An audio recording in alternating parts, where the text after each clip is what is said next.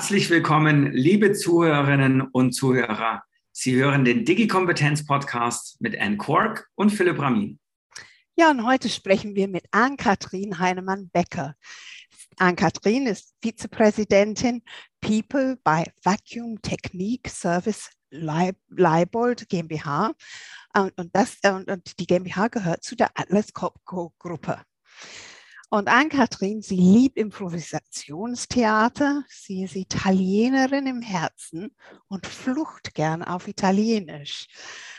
Also darf ich mal sagen, buongiorno e benvenuto. Willkommen bei uns heute im Digi-Kompetenz-Podcast und Philipp und ich, wir gehen in Deckung, falls du fluchst. Sono molto contenta di essere qua. Ah, fantastisch. Nein, ich freue mich sehr. Ist, äh, sehr, sehr vielen Dank für die Einladung. Das freut uns auch sehr. Und Improvis Improvis Improvisationstheater und Italienisch, das sind so spannende Verbindungen, die auch also sehr lebendig sind. Sind das Sachen, die man bei der Digitalisierung oder das Lernen für die Digitalisierung anwenden kann? Wir sagen ja ganz viel ähm, äh, Coaching. Unsere Führungskräfte müssen Mitarbeiter coachen ne, in diesem ganzen Change-Prozess, in dieser ganzen komplexen, äh, komplexen äh, Umwelt. Und ich habe eine Coaching-Ausbildung parallel zu dem Improvisationstheater gemacht und habe gesehen, wie viel Stimme und Wirkung eigentlich äh, über die Stimme ausgeht. Mhm. Ne? Also von daher Atmung, Stimme ähm, und damit Authentizität, ja, als Befähigung, Menschen auch ein, ein, wertvolles und wertschaffendes Umfeld zu schaffen, finde ich schon spannend.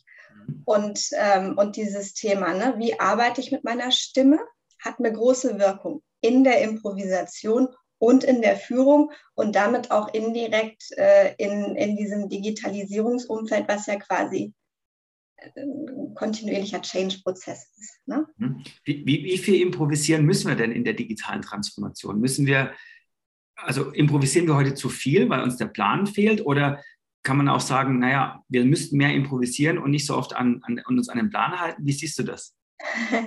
Jetzt äh, ja, hast du gerade gesagt, Edna, wir sind ja, wir sind ja ein schwedischer Konzern, wir sind Industrieunternehmen. Ne? Das heißt, wir definieren uns über diese großartigen Produkte, die wir herstellen. Mhm. Da hat man natürlich an der einen oder anderen Stelle schon mal den Ansatz, es muss perfekt sein. Mhm. Ja? Und ich glaube, das ist, das ist ein Thema, da müssen wir weg von. Wir müssen uns trauen, im Imperfekten zu leben. Mhm. Wir müssen uns trauen, mit einer ersten Idee auch mal zu Kollegen zu gehen, mhm. mit der Gefahr zu sagen, bist du denn wahnsinnig? Ja, und ich glaube, das ist was, da muss man mehr improvisieren. Ne? Also improvisieren im, im Sinne von, es muss nicht mehr alles perfekt sein wir können nicht mehr alle, alle Entwicklungszyklen abwarten. Wir müssen früh ganz viele Menschen einbinden, die uns mit ihren Ideen helfen können. Mhm. Das ist ja ganz toll. Ein bisschen mehr Wahnsinn in der Digitalisierung. wenn, wenn, wir schon bei dem Thema Wahnsinn sind, Atlas Copco, also die Firma, bei der du arbeitest, hat einen eigenen Dinosaurier, haben wir gelesen. Ein Atlas Kopko äh, Lodis heißt das. Mhm. Also benannt nach demjenigen, der das gefunden hat. Ich habe, als ich das gelesen habe, überlegt, wie Philips Firma jetzt heißen müsste und bin drauf gekommen, das könnte jetzt i40.d Ausarius mhm. heißen. Raminzi. Raminzi ja. wäre das dann in dem Fall. Aber zurück zu unserem Thema. Ein Dinosaurier. Ein Dinosaurier entdecken. Wie viel Entdeckergeist steckt in der digitalen Kompetenzentwicklung? Ich glaube, das hängt ganz viel davon ab, in welchem kulturellen Kontext wir uns auch bewegen. Ne? Und also so ein bisschen meine Mission und meine Passion ist auch so dieses Schwedische nach Deutschland zu bringen. Mhm. Ja, weil ganz viel von diesem Entdeckertum steckt viel, viel mehr bei uns in den Schweden drin. Ähm, die Schweden sind erstmal per se total neugierig auf die anderen. Ne? So, boah, ich treffe dich und ich sage, boah, Ann, du bist erstmal total spannend. Ich will von dir lernen. Philipp, ich will von dir lernen. Ja? Mhm. Und nur wenn ich von dir lerne, kann ich selber auch besser werden. Mhm. Ja? Und dieses, dieses offene, dieses ähm, neugierig sein, dieses auch mal bewusst Fehler machen, und dann auch ganz proaktiv mit Fehlern umgehen. Mhm. Das würde ich mir manchmal in Deutschland mehr wünschen. Mhm. Dieses, ne, also nicht dieses, es muss jeder der oder die Fachmann, Fachfrau sein, ja, und man, man ruht sich so auf so einem gewissen Statuswissen aus, um einfach zu sagen, hey, ich bin gut, aber eigentlich muss ich die Leute einstellen, die besser sind als ich, ja. Ähm, das ist so ein bisschen so ein Entdeckergeist, den wünsche ich mir an der einen oder anderen Stelle. Mhm. Und es ist ja ganz spannend, weil du hast mich angekündigt mit Leibold. Ja, das ist da, wo mein legaler Arbeitsvertrag ist.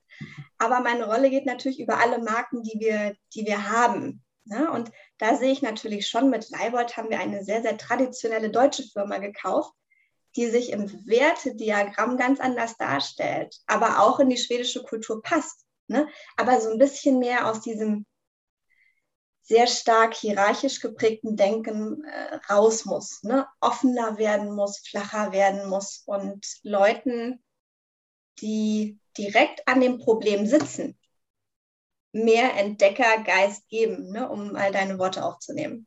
Das wünsche ich mir und das, äh, das versuche ich auch zu ändern in meiner Rolle.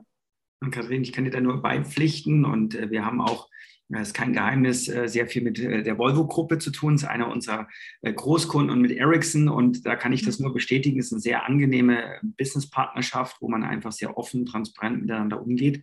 Ja. Ich würde mich aber trotzdem auch noch mal ein bisschen bei euch ähm, genauer interessieren. Wie, wie, wie macht ihr das? Wie schafft ihr es, dass diese Offenheit auch, sagen wir, über die unterschiedlichen Unternehmensgrenzen, mit denen du zu tun hast, im, im Doing, im täglichen Alltag dann auch implementiert, von, der, von der Haltung her, vom Mindset.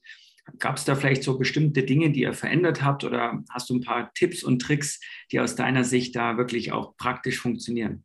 Mhm. Genau. Ähm, wir sind, wenn wir rangehen und wir kaufen Unternehmen wie jetzt beispielsweise auch Leibold von Atlas Copco, wir sagen, wir lassen die, die originäre Unternehmenskultur bestehen und wollen zudem, dass es einfach ein gewisses, einen gewissen Common Ground gibt. Weißt du? Dass man einfach gewisse Dinge hat, auf die man sich einigt. Mhm. Der kleinste gemeinsame Nenner.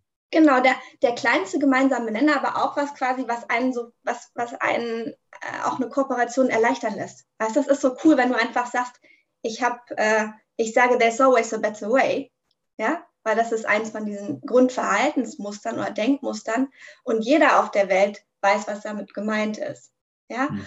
Und ähm, genau, wir sagen in der Gruppe, und das entspricht so sehr meinem, meinem, meinem persönlichen Ansatz, dass wir die Verantwortung demjenigen auch geben, der sie haben will. Und dann ist es egal, wo derjenige sitzt. Ja, das kann ein Experte sein, das kann ein VP sein, das ist egal. Es kommt auf dieses Mindset an. Freedom with Accountability. Mhm. Ja, und ich bin relativ, ich bin vor 14 Jahren im Konzern, äh, wie ich angefangen, mhm. ne, als äh, gerade irgendwie mit drei, vier Jahren Berufserfahrung und äh, hatte aber einen ganz, ganz tollen Chef, der gesagt hat, hier Ann-Kathrin, äh, ich habe das Gefühl, du kommst in den Raum und du, du, du sagst, wo, wo, steht das Klavier? Du willst mit dem Klavier spielen und ich lass dich spielen. Ja, ähm, weil es wird irgendeine gute Musik rauskommen. Mhm. Und das ist so dieses, wenn man wirklich Sachen auch verändern möchte, dann, dann kriegt man die Verantwortung übertragen. Und wenn ich Verantwortung übertragen bekomme, als Azubi, aus, als, als, als Young Professional, als jemand, der, der vielleicht in einer, in einer Expertenfunktion sitzt. Aber ich kriege dieses Vertrauen und ich kriege die, diese Freiheit. Dann ist das ähm, von der Kultur her etwas, was sehr, sehr beflügelnd wird. Weil dann, dann habe ich auch diese sogenannte Ownership. Ne? Mir fängt jetzt kein, kein deutsches Wort dazu ein, aber dann habe ich die Ownership. Ja. Und dann bin ich ja. stolz. Dann sehe ich nämlich, was ich bewegt habe. Ne? Verantwortungsbewusstsein. Ne? Genau, genau. Ne? Das ist sowas, das würde ich sagen, ähm, das ist was, äh, was uns ausmacht, so ganz, ganz pragmatisch. Und das versuchen wir auch wirklich über alle akquirierten Unternehmen auch zu, zu leben. Ähm, damit einherkommt eben ne, dieses, die Person, die am nächsten an dem Problem oder an der Herausforderung dran ist, die hat auch meistens die beste Idee, wie man es lösen kann. Stimmt. Klingt einfach, aber es wird manchmal schwierig gelebt. Ne? Aber sowas und, ähm, und feier auch, wenn du Fehler machst oder freu dich, wenn du Fehler machst, weil dann lernst du. Mhm. Ne? Also mhm. dieses, nicht diese Blaming-Kultur, sondern dieses aktiv Lernen äh, und aktiv Fehler machen. Ähm, Und don't forget to celebrate successes. Das ist auch viel zu kurz teilweise in Deutschland, das stimmt. Ja. Das stimmt sehr. An Kathrin, wenn man dich reden hört, dann könnte man meinen, da ist sehr viel Startup-Gefühl mit dabei, also in dem Miteinander. Wenn man mhm. aber Atlas Copco recherchiert, dann weiß man, mhm. dass Atlas Copco 1873 gegründet worden ist. Und, und ich glaube, also Leibold, wo du bist, war ja 1850, also noch älter. Mhm. Wie schafft man das, solche Traditionsunternehmen und Großkonzerne Konzerne in diese Bewegung, in diesem Startup-Mindset zu bringen, deiner Meinung nach? Ähm, das ist eine richtig gute Frage, Anne. ich, ich habe nicht den Schlüssel zur Weisheit. Was ich aber glaube und was, was wir sagen ist, ähm, we hire for attitude. Das heißt, die Leute, die wir in den Konzern holen, die holen wir viel, viel mehr ob ihrer Einstellung, ob ihres Mindsets ähm, und nicht, weil sie vielleicht die allerbesten Experten im Feld XYZ sind. Okay. Ja? Wow. Ähm, und das geht, das kann man, ne, das kann man nicht in allen Bereichen so tun. Ähm, ja, natürlich muss auch eine fachliche Expertise da sein, ja. Ähm, und trotzdem ist es eben wichtig, viel mehr dieses, passen wir denn kulturell zusammen? Das mhm. vielmehr auch ins Augenmerk zu nehmen, wenn wir Menschen zu uns in den Konzern holen. Mhm. Und das merkt man ja.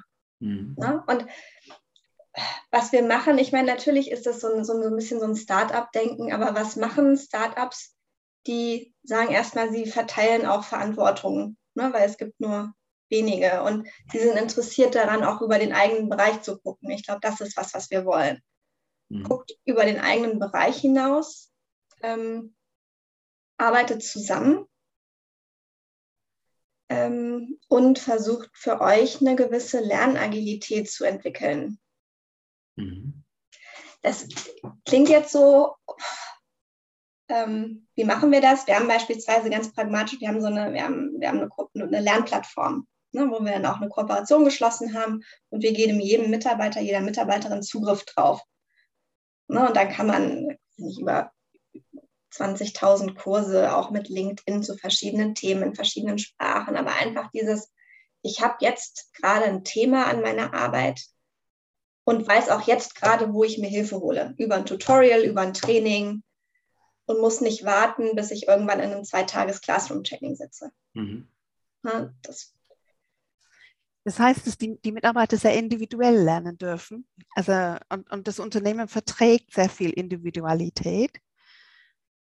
Ich glaube, wenn wir das nicht schaffen, von one size fits all passt nie. Mhm. Ne? Ich habe das mal versucht, äh, ganz zu Anfang meiner Karriere, auch im LND, pff, gnadenlos gescheitert. Also funktioniert nicht. Das ist wirklich, jeder Mensch ist unterschiedlich und hat unterschiedliche Bedarfe und unterschiedliche Wege auch zu lernen. Mhm.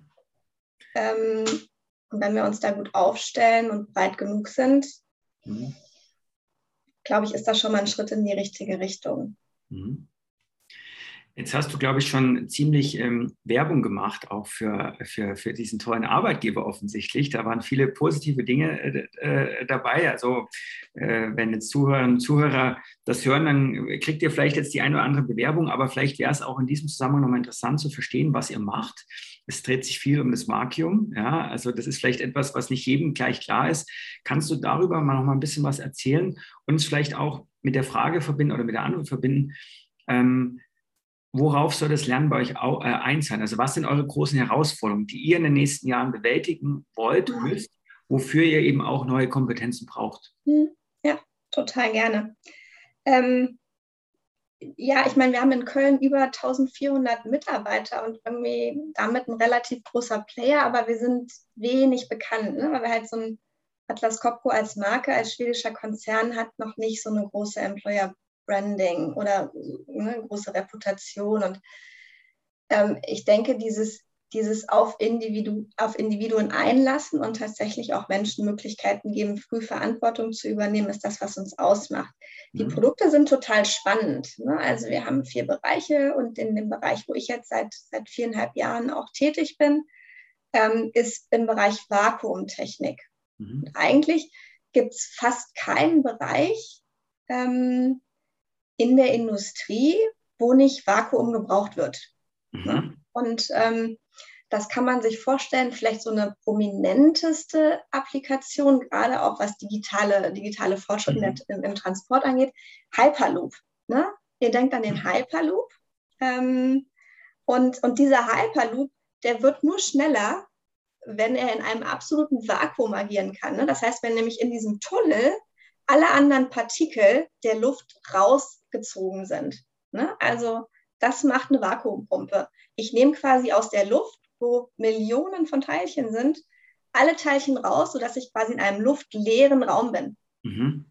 Ja, ähm, und, und Hyperloop ist, glaube ich, ein, ein, mega cooles Projekt. Total, total. Oder auch, äh, auch das CERN. Ne? Also wenn du Space-Simulationen machst. Okay. Ne? Also Teilchenbeschleuniger. Du Teilchenbeschleuniger, genau. Ne? Also du kannst ja quasi, äh, Ultrahochvakuum ist der Zustand, den wir Atmosphäre haben. Mhm. Ne? Also, also in, im Weltraum haben wir Vakuum. Und das können wir simulieren auf der Erde. Und das können unsere Pumpen. Cool, okay. Auf der anderen Seite, ne, wenn wir mal eine leichtere Applikation mhm. haben wollen, du gehst in den Supermarkt und kaufst äh, Käse, der vakuumiert ist. Ne? Okay. Also der muss ja auch, da muss ja auch, damit Lebensmittel haltbar gemacht werden, muss, muss quasi alles, alle, alle Teile raus, ne? alle Luft muss raus. Okay, und die Maschine dafür würdet ihr dann äh, im Prinzip dafür zur Verfügung stellen? Genau. Mhm. genau. Ja, ja Wahnsinn. ja, das ist, super spannend und natürlich auch gerade in dem Bereich ähm, Energiesaving, im Bereich Halbleiter. Ne? Also wir sind natürlich auch schon ein, ein, großer Player für die Digitalisierung per se, weil wir natürlich die Chiphersteller als unsere großen Kunden haben. Für Chipherstellung, die die Digitalisierung erst möglich macht, brauchst du große, brauchst du große Halbleiterpumpen. Mhm. Ne? Ja. Also sowohl die wir, großen innovativen Technologien, aber auch richtig richtig äh, down to earth sozusagen. Jetzt noch die mhm. zweite Frage, die ich gestellt habe. Was sind die großen Herausforderungen, die euch treiben in euren Branchen, muss man ja fast sagen, äh, in eurem Bereich, wo ihr sagt, hier brauchen wir zukünftig einfach auch andere, andere Skills, andere mhm. Kompetenzen? Ja. Ich versuche ich es mal wirklich plastisch darzustellen, mhm. damit es äh, auch für Hörerinnen und Hörerinnen vielleicht ein bisschen spannender ist. Ähm, wir stellen uns mal so einen klassischen Servicetechniker, Technikerin vor. Ne? Mhm. Ähm, und heutzutage sind die Jungs und Mädels, die fahren mit ihrem, mit ihrem Van, fahren durch, die, durch, die, durch das Land und fahren zu einem Kunden und reparieren eine Pumpe vor Ort. Ja, und machen das sehr stark mechanisch. Ne, dann wird eine, eine Ölpumpe oder ein Filter ausgetauscht. Mhm. Ähm, eine, eine, große digitale Möglichkeit ist natürlich, dass wir, dass wir unsere Vakuumpumpen, die bei unseren Kunden in verschiedenen Anwendungen laufen, vernetzen. Mhm. Und dass wir dann sehen oder, oder voraussehen können, hey, eine Pumpe hat eine Leckage. Das heißt, die pumpt nicht mehr in dem Turnus ne, und in der Performance, wie der Kunde sie braucht und braucht natürlich auch wahnsinnig mehr Energie. Mhm. Das heißt, Effizienzverluste ähm, und natürlich auch, äh, auch Energieverluste, ne, Thema Nachhaltigkeit. Wenn so, ein, wenn so eine Pumpe vernetzt ist über einen Sensor, kriegen wir quasi die Daten geliefert. Achtung, mit eurer Pumpe, die Performance geht runter, checkt doch mal. Mhm. Ne? Bietet natürlich dann unserem Servicetechniker, unserer Servicetechnikerin ganz andere Möglichkeiten, den Kunden zu sagen, hey, kann ich mal vorbeikommen? Die Pumpe, du kriegst nicht mehr das, was du bezahlt hast. Mhm. Heißt aber im Umkehrschluss, ich muss Daten lesen können, mhm. ne? ich muss diese ganzen Datenmengen auswerten können, ich muss sie analysieren können und ich muss dann auch einen anderen Ansatz haben, nämlich eher beratend mhm. beim Kunden tätig zu werden. Mhm. Das heißt, dieses gesamte Berufsfeld Servicetechniker in, ist äh, in einem extremen Wandel, aber sehr, sehr äh, in eine spannende Richtung. Ja? Ähm, anderes Beispiel, ähm, die Art und Weise, wie wir Pumpen verkaufen. Mhm. Ja, äh, ist vielleicht im Moment noch klassisch über, über, über, über Sales-Menschen, ja, äh, Salespeople, die bei Kunden vor Ort sitzen. Das wird auch immer so bleiben. Ja, ich denke, dass, dass wir werden immer Menschen haben, die vor Ort den Kontakt zum, zum Kunden haben müssen. Die haben natürlich auch eine ganz andere Möglichkeit, beispielsweise über Augmented Reality und HoloLenses Pumpen zu simulieren. ne, und beim Kunden zu simulieren oder Performance von Pumpen über HoloLenses beim Kunden, ne, dem Kunden plastisch darzustellen, so kann deine Pumpe aussehen. Ja? Ähm, das machen wir noch nicht, aber das ist natürlich ein Feld, das funktioniert. Mhm. Was wir, was wir schon machen, wo wir jetzt gerade drin sind, ist dieses Bereich, äh, ist dieser Bereich, ähm, welche Kanäle nutzen wir denn? Genau. Und, ähm, und gerade wenn wir an kleinere Pumpen denken, die ganz häufig beispielsweise auch von Universitäten oder Instituten für Versuche äh, gebraucht werden. Ne, jeder kann sich vielleicht mhm. an diesen Marshmallow-Test in der Schule erinnern. Das ist so, nimmst du ein Marshmallow unter einer Pumpe, unter einer Glocke und dann ziehst du die Luft raus und dann explodiert natürlich dieses Marshmallow. Das ist so ein bekannter Schulversuch. Ähm, ne, und, und solche Professoren, die, die die brauchen eine Pumpe, aber im Endeffekt ist denen egal, wie sie die kriegen. Ne? Da muss nicht unbedingt ein Vertriebler oder eine Vertrieblerin im Büro sitzen, sondern die wollen die dann so einfach kaufen wie bei Amazon oder auf anderen, auf anderen äh, Online-Kanälen das mhm. Ne? Und das machen wir gerade. Das heißt, unsere kleinere Pumpen oder auch Ersatzteile, Öle vertreiben wir über diesen E-Commerce-Channel. Mhm. Also Veränderung, Veränderung sowohl was, was sag mal, Wartungs-Instandhaltungsprozesse angeht, Vertriebsprozesse, ähm, mhm. letztlich auch Produktentwicklung, das Geschäftsmodell ja. als solches, eigentlich alle, alle Bereiche, die so ein Stück weit ja. adressiert werden. Ja, ja, und, da, ja ne, und das damit heißt natürlich, da kommt, da werden andere Kompetenzen. Ne? Also teilweise kommen Kompetenzen zu bestehenden Positionen dazu, ne? mhm. ne? aber teilweise brauchen wir auch komplett andere Kompetenzen. Ja.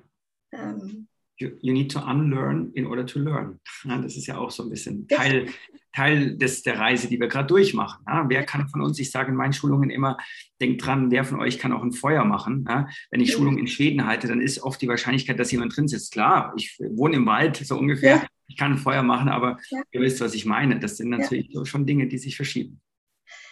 Spannend. Genau, und, und, und du willst ja auch, wenn ich da gerade noch einhaken darf, Philipp, du willst ja auch nicht ähm, eine Angst schüren. Ne? Von wegen, ähm, wir brauchen jetzt nur noch Digital Skills, wir brauchen jetzt nur noch Data Analytics Skills. Nein, es geht darum, auch die bestehenden Mitarbeiter mitzunehmen ne, und abzuskillen.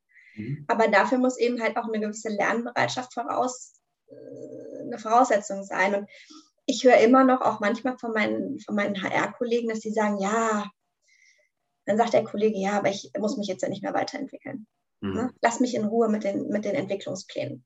Mhm. Ne? Und so eine, so eine Haltung geht natürlich nicht. Also auch, auch wenn man schon viel Erfahrung hat, ich glaube, jeder, der die Einstellung hat, ich muss nicht mehr lernen, mhm. wird es schwierig haben. Mhm.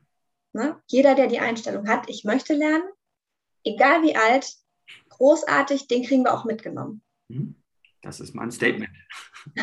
Okay. Und, und wie, wie bekommt ihr die mit, äh, Ann-Kathrin? Also ähm, wir haben ja auch irgendwo bei der Recherche gesehen, dass ihr auch interdisziplinäre Trainings macht ähm, und auch interhierarchische, wenn ich das richtig ab, äh, gesehen habe. Mhm. Ist das eine Art von Führung, die sich ändert, um diese, diese Lernkultur anzustoßen? Oder ähm, wie geht ihr da vor? Mhm. Ähm, ich glaube, wir sind am Anfang von einer spannenden Reise hier, Anne. Ähm, aber es gibt unterschiedliche, es gibt unterschiedliche Wege, Wege wie wir es versuchen. Ne? Ähm, wir haben eine eigene Academy, die, die versucht, Produkt- und funktionale Trainings ähm, abzubilden und Mitarbeitern zugänglich zu machen. Mhm. Ne? Und das auch in einer, in einer Blended-Version, sodass quasi auch alle mitgenommen werden. Wir, wir investieren in strategische Bereiche wie ne, Augmented Reality. Wir haben einen Kollegen in den USA, der, ne, der sich nur um das Thema Augmented Reality und wie nutzen wir es. Ja? Und der hat beispielsweise bei den, bei den Field Service Techniker, Technikerinnen angefangen, hat gesagt, pass mal auf, ich habe HoloLenses und ich zeige euch ganz plastisch, indem ich zu euch komme, indem ich es euch zeige, wie ihr, wie ihr die HoloLenses nutzt, um beispielsweise ein, ein, ein Repair-Training zu simulieren. Ne? Ich habe mir die auch mal aufgesetzt und habe es auch geschafft, so eine Pumpe zu auseinanderzunehmen. Wenn ich das schaffe, dann schaffen das andere auch. Easy, jeder. Ne? Aber so dieses, diese Angst vor Technologie nehmen, mhm. ja, auch teilweise im direkten Kontakt. Mhm.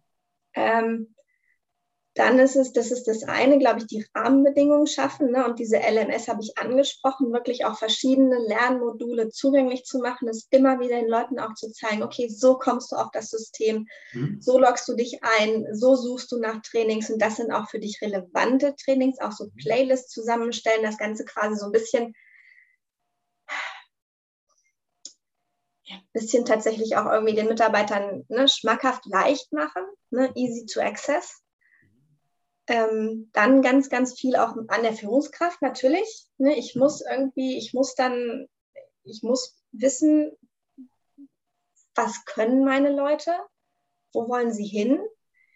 Aber ich muss dann auch als Führungskraft sagen, okay, ähm, ich lasse auch los. Mhm. Und wenn dann einer meiner Mitarbeiter in ein interdisziplinäres Projekt einberufen ist, dann bin ich auch fein. Ja, und dann, dann, dann lasse ich ihn oder sie auch ziehen. Mhm. Ähm, und, und, äh, und bin quasi nicht, dass ich sage, okay, aber du musst jetzt nur für meinen Bereich arbeiten. Das heißt, so dieses I trust and I let go ist, glaube ich, ziemlich wichtig.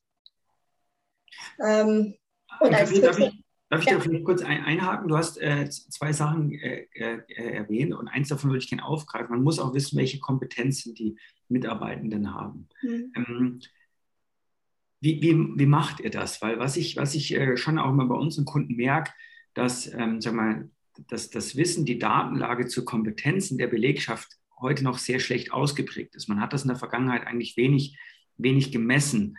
Man hat wenig Daten dazu. Man hat zwar Personalakten, aber da steht in der Regel nicht drin, so was sind die Kompetenzen. Vor allem werden sie nicht dynamisch gepflegt. Habt ihr da besondere Ansätze entwickelt, um auch so etwas systematischer ähm, herauszufinden, wo steht heute wirklich jemand und, und, und, und wo entwickelt sich jemand hin?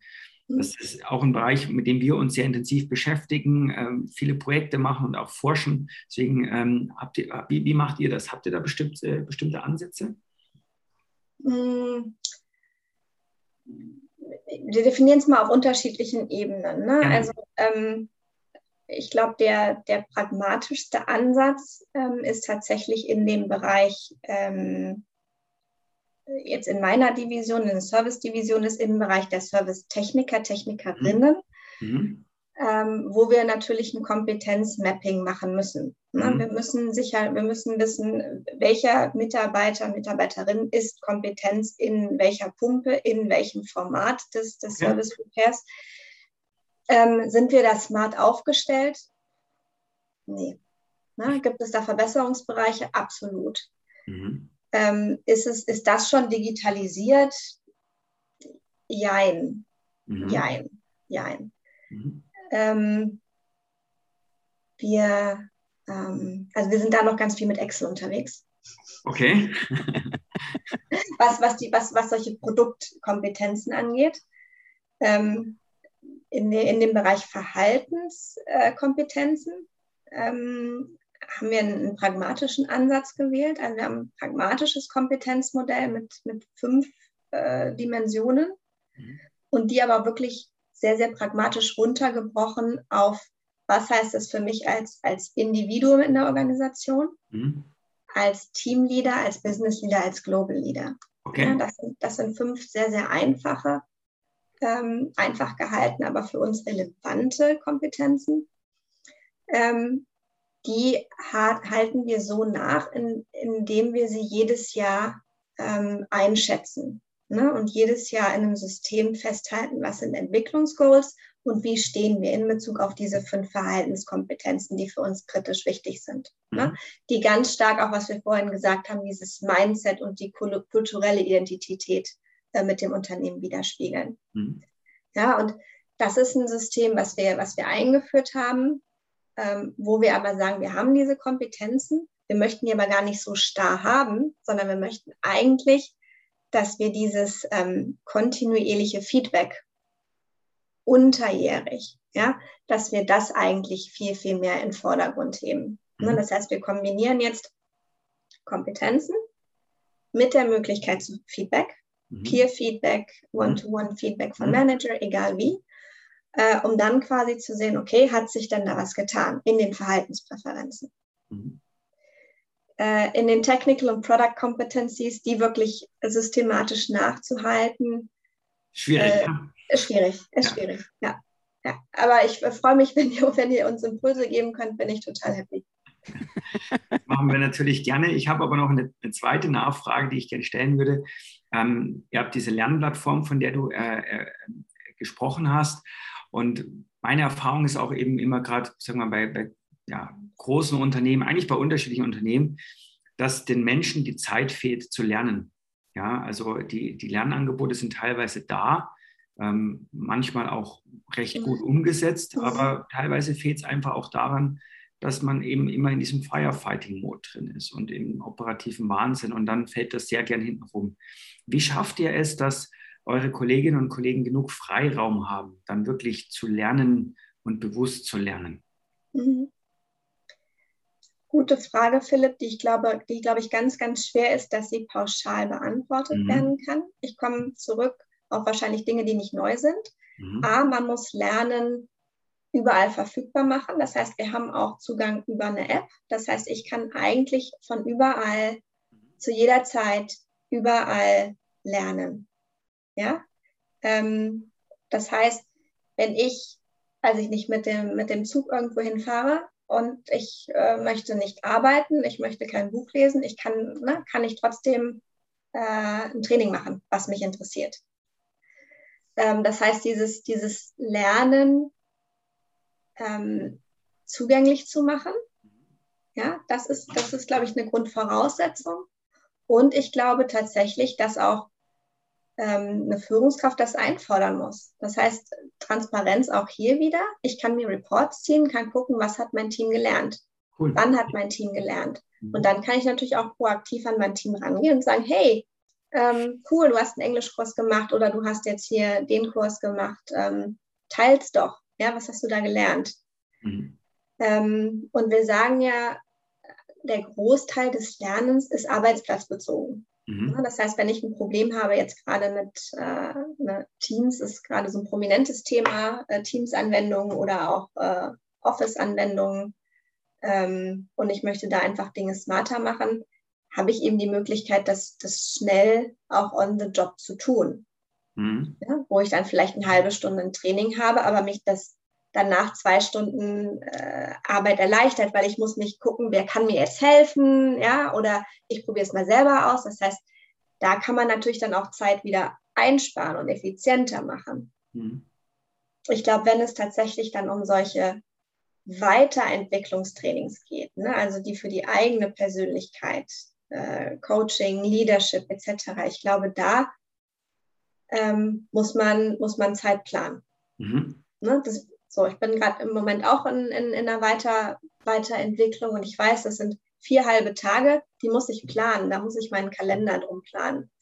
Aber wenn ich mich nicht darauf einlasse, ähm, werde ich auch nichts daraus ziehen können. Ne? Das heißt, ich glaube, Verfügbarkeit ist wichtig, die Einstellung ist es wichtig ne? und warum lerne ich denn?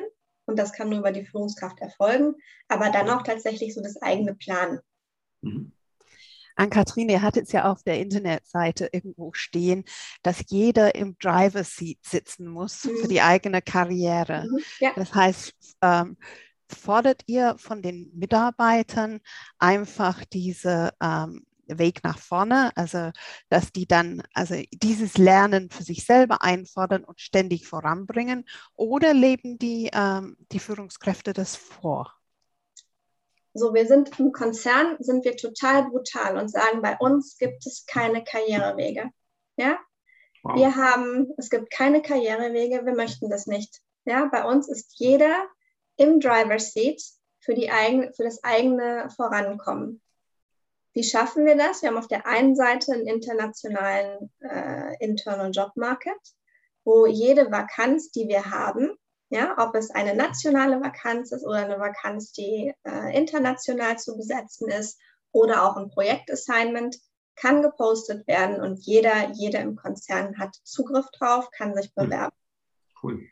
Ähm, natürlich gibt es dann, um Orientierung zu geben, gibt es ähm, Mitarbeiter, die tolle Karrieren haben ne, im Konzern. Und da kann man sagen, hey, guck mal, der hat so gemacht oder die hat so gemacht das machen wir. Ne? Das heißt, wir versuchen zu inspirieren, aber ich werde mich weigern, einmal einen vorgefestigten Karrierepfad zu schreiben. Werde ich nicht machen. ne? sondern eher inspirieren über Role Model. Und dann ähm, erwarten wir von den Mitarbeitern, dass sie sich ne, diese Entwicklungsziele, so jedes Jahr im Rahmen der Performance-Ziele werden auch Entwicklungsziele gesetzt. Und dann kann ich als, als Mitarbeiter auch sagen, mein Entwicklungsziel ist das und das und das. Und das ist meine, das ist meine Mobilität. Bin ich denn global, äh, global mobil? Bin ich regional mobil? Bin ich national mobil? Will ich hier, also, ähm, wo, was sind denn Dinge, die mich die ich spannend finde? Ja? Und dann geht es darum, das mit der Führungskraft zu besprechen. Wenn ich merke, bei meiner eigenen Führungskraft, ne, dieses, das funktioniert nicht, habe ich immer noch die Möglichkeit, mich an, äh, mich an meinen Grandparents zu wenden. Ne? Führungskraft der Führungskraft, auch ein, ein tolles schwedisches Modell des Grandparents. Ähm, ne? dann, dann habe ich noch jemanden, der mich vielleicht mit einer größeren Weitsicht auch über das Unternehmen auch nochmal in dem einen oder anderen bestärken kann. Toll. Darf. Gut. So ein schönes Bild, gell? Führungskraft von Führungskraft, die Großeltern. Ja. ich, wir, müssen, wir müssen aufpassen, hat sich so ganz lange hat sich dieses Grandfather, ne? Und ich so, nein, es ist nicht Grandfather, es ist Grandparent. Ne? Ja. Genau, das ist, das ist ja super. Ja. Aber ich merke das halt gerade nur, weil es ist, ähm, ganz häufig werden halt solche, solche Karrierepfade eingefordert. Mhm. Ne?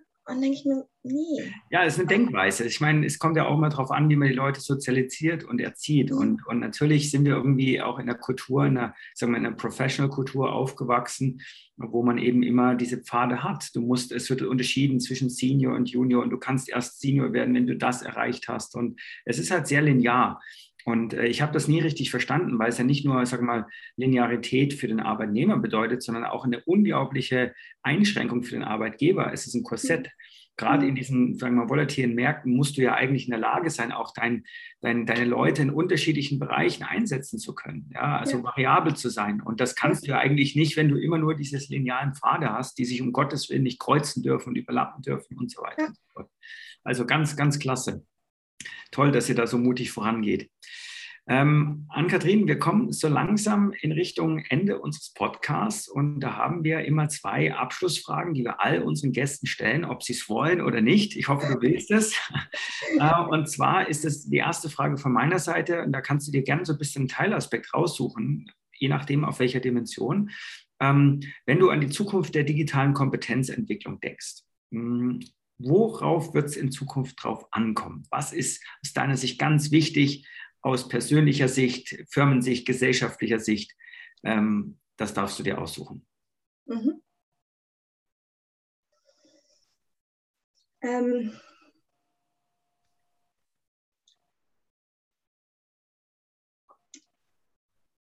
Ich glaube, ähm, ich glaube, es ist ganz wichtig, ähm, dass es okay ist, dass wir menschlich sind.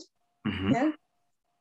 Ähm, dass wir irgendwie auch erkennen, dass wir in der Digitalisierung, es sind trotzdem Menschen, die, die dahinter stehen, die es machen.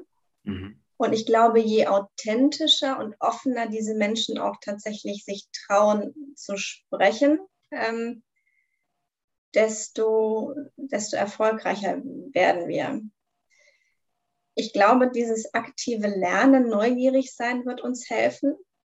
Ähm, ich glaube ganz stark, eine analytische und kritische Denkweise ist wichtig und Zeit auch dafür, dieses kritische, ähm, analytische zu reflektieren. Ähm, und ich glaube, einfach dieses Miteinander arbeiten wollen, ja, und dieses Teilen und dieses nicht perfekte, sondern ähm, es geht vorwärts, auch wenn es nicht perfekt ist. Work in progress. Ja. Ja, ja. super. Ja, sehr, sehr spannende Punkte. Würde ich überall ganz dick und fest meine Unterschrift drunter geben. Finde ich super. Ich auch. Jetzt kommt die Engländerin daher gesaust auf der linken Spur, ganz andersrum, als man es erwartet. Was, was denkst du, sollte man nicht tun für die Zukunft, wenn es um digitale Kompetenzentwicklung geht? Was sollte man tunlichst vermeiden? Man sollte, wenn man sagt, okay, ähm, das haben wir immer schon so gemacht, dann, dann ist es nicht gut. Ja, das heißt, so dieses, dieses Stehenbleiben, nicht offen sein für Neues mhm. ähm, und sich verschließen vor den Möglichkeiten. Mhm. Ich glaube, das, das, das sollte man nicht tun. Mhm. Ich glaube, wenn man offen, beherzt, authentisch, offen und irgendwie gewillt ist, sich auf Neues einzulassen, werden ganz viele von der Digitalisierung, wie sie auch voranschreiten mag, profitieren und nicht abgeschreckt sein. Mhm. Ne? Und es gibt keinen Grund, Angst zu haben. Mhm. Was für ein schönes Schlusswort. Es gibt keinen Grund, Angst zu haben. Ähm, auch hier wieder äh, rennst du offene Türen bei uns ein, weil wir auch immer mit einem optimistischen, mit einer optimistischen Sichtweise voranschreiten wollen. Ich glaube, dass das in der Digitalisierung auch ganz wichtig ist, trotz der, der großen Herausforderungen. Liebe Ann-Kathrin, das war ein sehr sympathisches, konkretes Gespräch mit vielen Beispielen aus deinem eigenen Wirken, äh, von eurem Unternehmen, der skandinavischen äh, Kultur auch, wie man, wie man Unternehmen führt. Vielen lieben Dank für deine wertvolle Zeit und die vielen Einblicke, die du uns gegeben hast. Ich, äh, ich danke euch, es hat sehr, sehr viel Spaß gemacht. Äh, ihr habt es mir sehr, sehr leicht gemacht. Es war sehr angenehm. Vielen, vielen Dank. Das ist super. Also an Kathrin, das war jetzt äh, ein, ein super Gespräch, wo wir von Vakuum über die Führungskräfte, von den Führungskräften, die die Großeltern sind, hin, hinzu zu der Frau, die auf der Firmenklaviatur sehr gute Musik spielt. Also das war das Gespräch heute mit Ann-Kathrin Heinemann-Becker, äh, Vice President People bei Vacuum Technik Service, Leibold GmbH die zu der Atlas Copco Gruppe gehört.